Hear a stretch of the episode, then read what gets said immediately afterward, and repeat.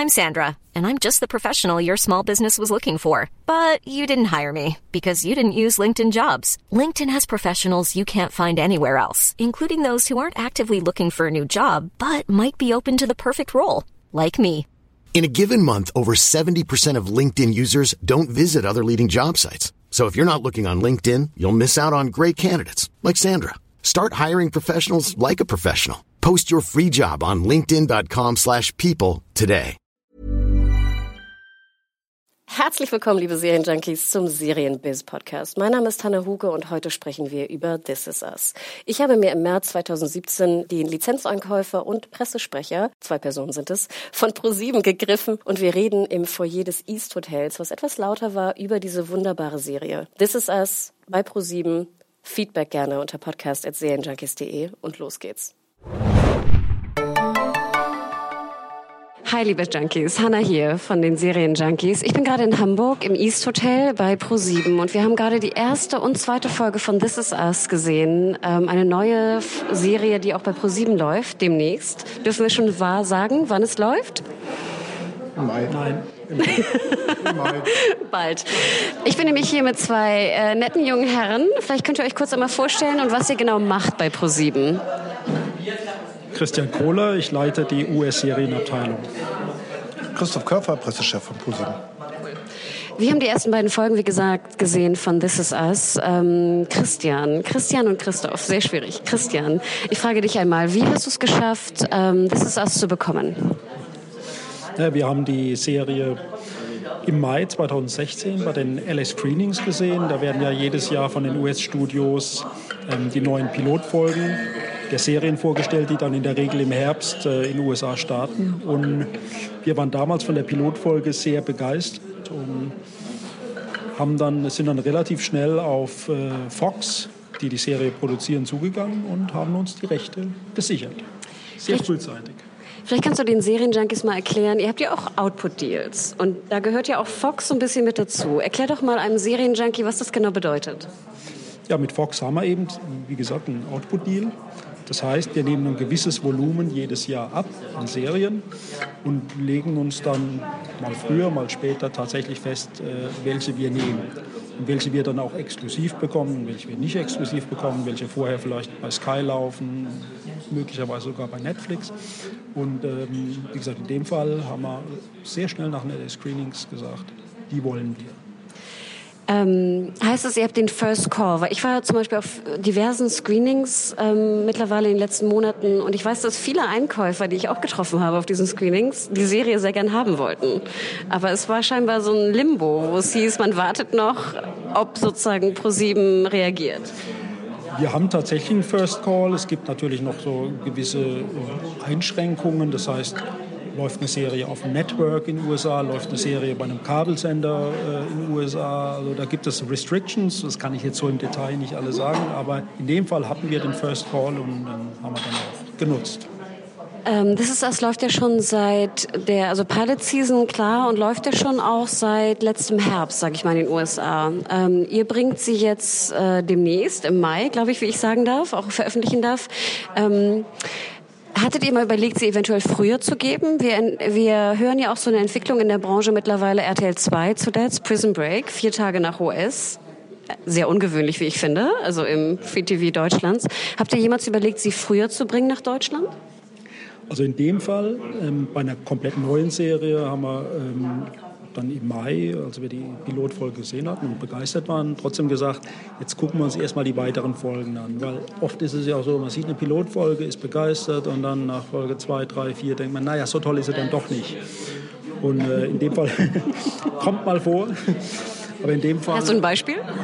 Ja, dann nenne ich jetzt keine Beispiele, dann müsste ich vielleicht eigene Serien nennen. Nein, aber in dem Fall war es so, äh, wir haben dann mehr gesehen, haben gesagt, ja, toll, wird auch bei uns ein Primetime-Programm. Trotzdem war uns bei der Serie extrem wichtig, dass wir sie am Stück ausstrahlen können. Das heißt, dass wir nicht wie bei einigen Serien, wo wir das in der Vergangenheit schon gemacht haben, nach sieben, acht, neun, zehn Folgen einen Break machen, was daran liegt, dass wir sie einfach nicht so schnell synchronisieren können. Also äh, This Is Us läuft ja jetzt aktuell noch in den USA. Ähm, die vorletzte Folge läuft äh, morgen, glaube ich.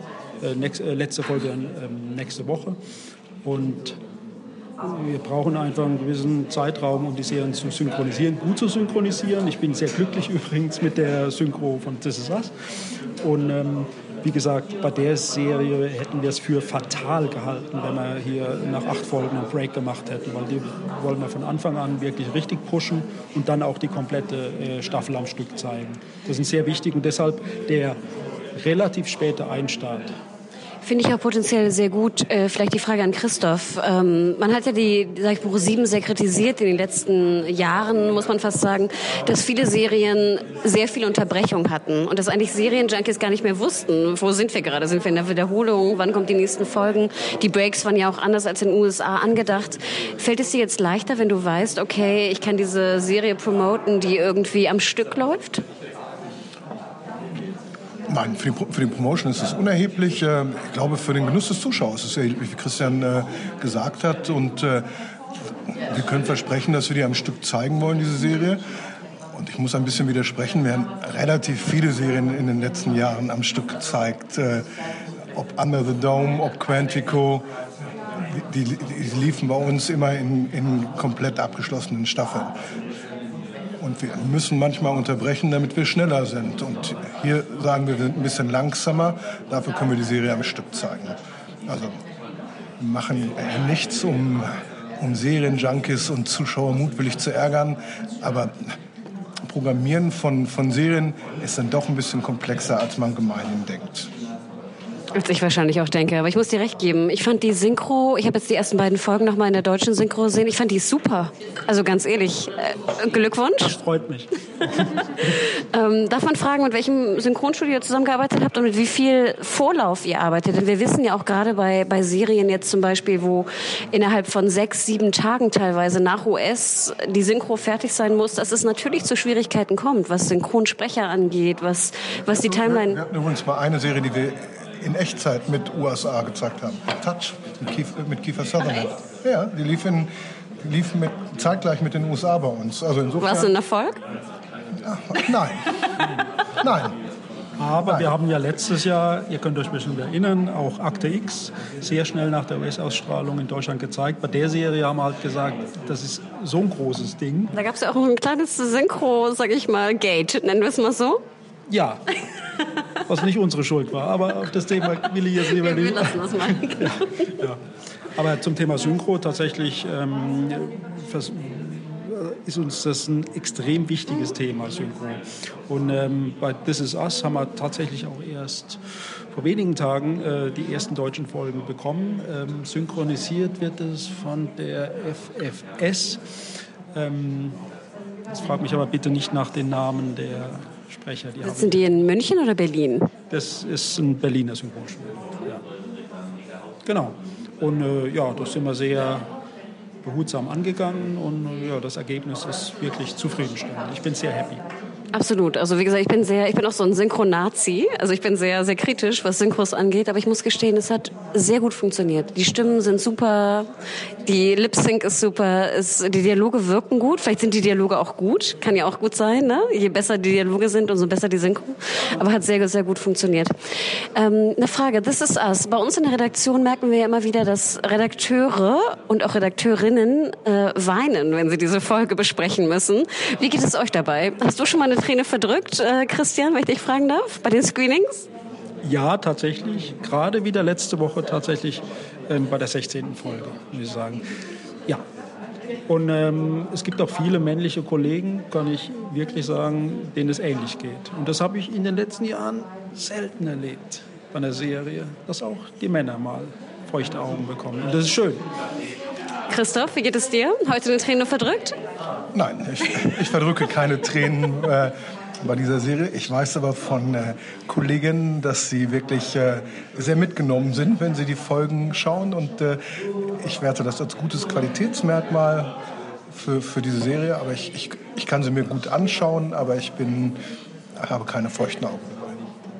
Ich muss ja gestehen, ich bin ja auch bekannt als ein bisschen harter Hund bei uns in der Redaktion, aber selbst ich hatte heute wieder Tränen in den Augen, ähm, vor allem wenn es um wenn es, wenn Sie diesen ähm, eins, äh, who came first, also wer, wer kam zuerst? Ich kam zuerst. Wer kam als Zweiter? Ich kam als Zweiter. Also wenn sozusagen die Geschwister einfach beschreiben, wie sie geboren wurden. Das ist wirklich eine Szene, die geht mir durch und durch. Und ich habe einen älteren Bruder und ich weiß nicht, ob das irgendwie damit zusammenhängt, aber da kommen mir sofort diese Tränen, wenn es um diese Geschwister geht. Ich mag sowieso sehr gern Serien, die um Geschwister sich handeln. Das bewegt mich irgendwie. Jeder hat ja so sein, sein kleines Ding, was einen irgendwie bewegt. Und das war bei This Is Us auch immer das, was mich am meisten bewegt hat, komischerweise. Diese, dieses Verhältnis zwischen Geschwistern. Ich fand sowieso ganz interessant. Ich war heute bei diesem Meeting hier im East und ich hatte ein paar Damen neben mir und die fragten mich, die gucken gerne Grey's Anatomy und die fragten mich, oh, warum muss es denn wieder so eine Serie sein? Und da meinte ich, aber wie schön ist es doch mal eine Familienserie zu sehen, wo es nicht irgendwie so ein Case der Woche gibt, sondern wo es einfach nur um Familie und Emotionen geht.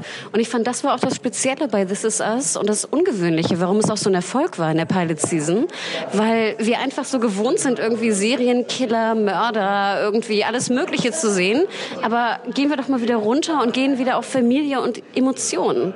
Geht es euch so ein bisschen ähnlich, Christian?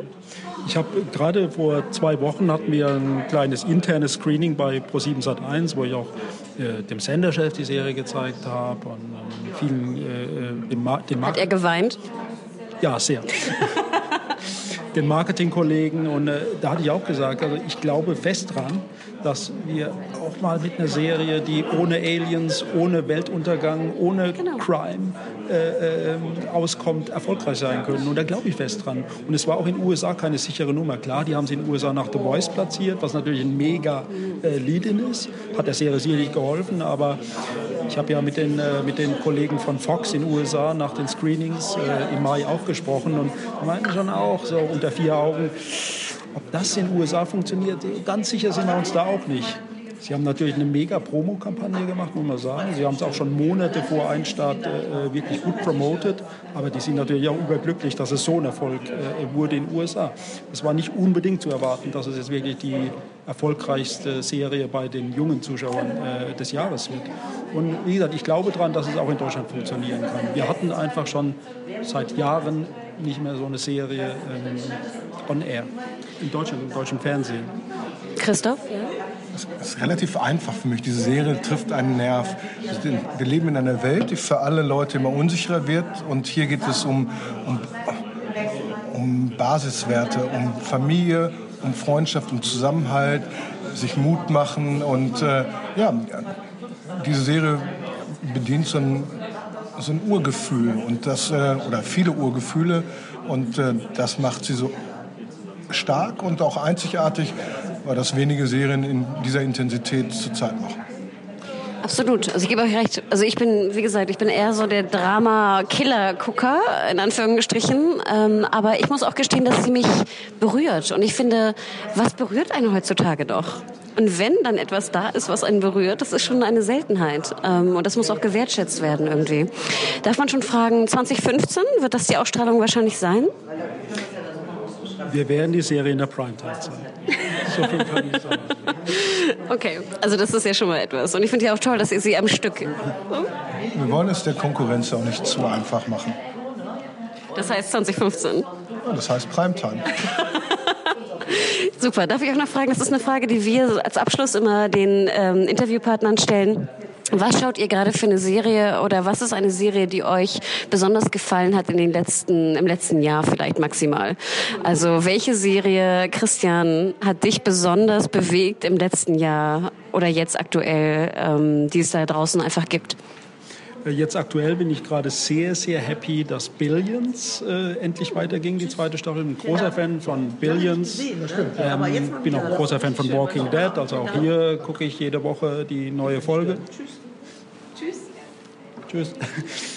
Und ähm, ja, ähm, Narcos war äh, oder ist immer noch ein Favorite von mir. Also ob sie dritte Staffel unbedingt braucht, äh, bin ich ein bisschen skeptisch. Ich finde die Geschichte war schön zu Ende erzählt mit äh, Staffel 2, aber äh, habe ich auch sehr genossen, jetzt die zweite Staffel. Ja, das sind so meine aktuellen Favorites. Und ich freue mich jetzt, dass bald die neue Staffel von House of Cards kommt. Oh, wow. Und bist ja, du pitcht ja sogar fast die Konkurrenz, wenn man sagen darf.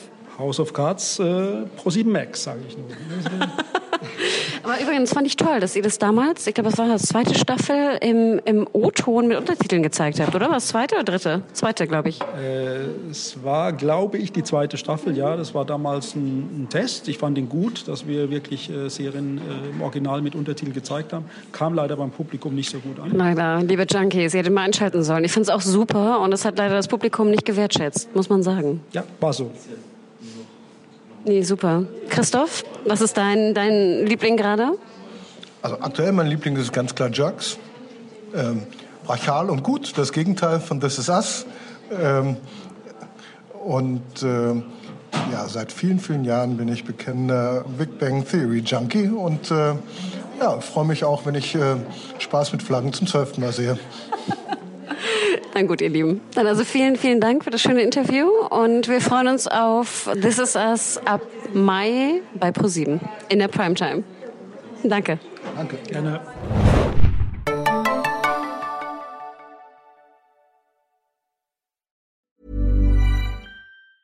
Planning for your next trip? Elevate your travel style with Quince. Quince has all the jet setting essentials you'll want for your next getaway, like European linen, premium luggage options, buttery soft Italian leather bags, and so much more. And is all priced at 50 to 80% less than similar brands. Plus, Quince only works with factories that use safe and ethical manufacturing practices. Pack your bags with high-quality essentials you'll be wearing for vacations to come with Quince. Go to quince.com slash pack for free shipping and 365-day returns.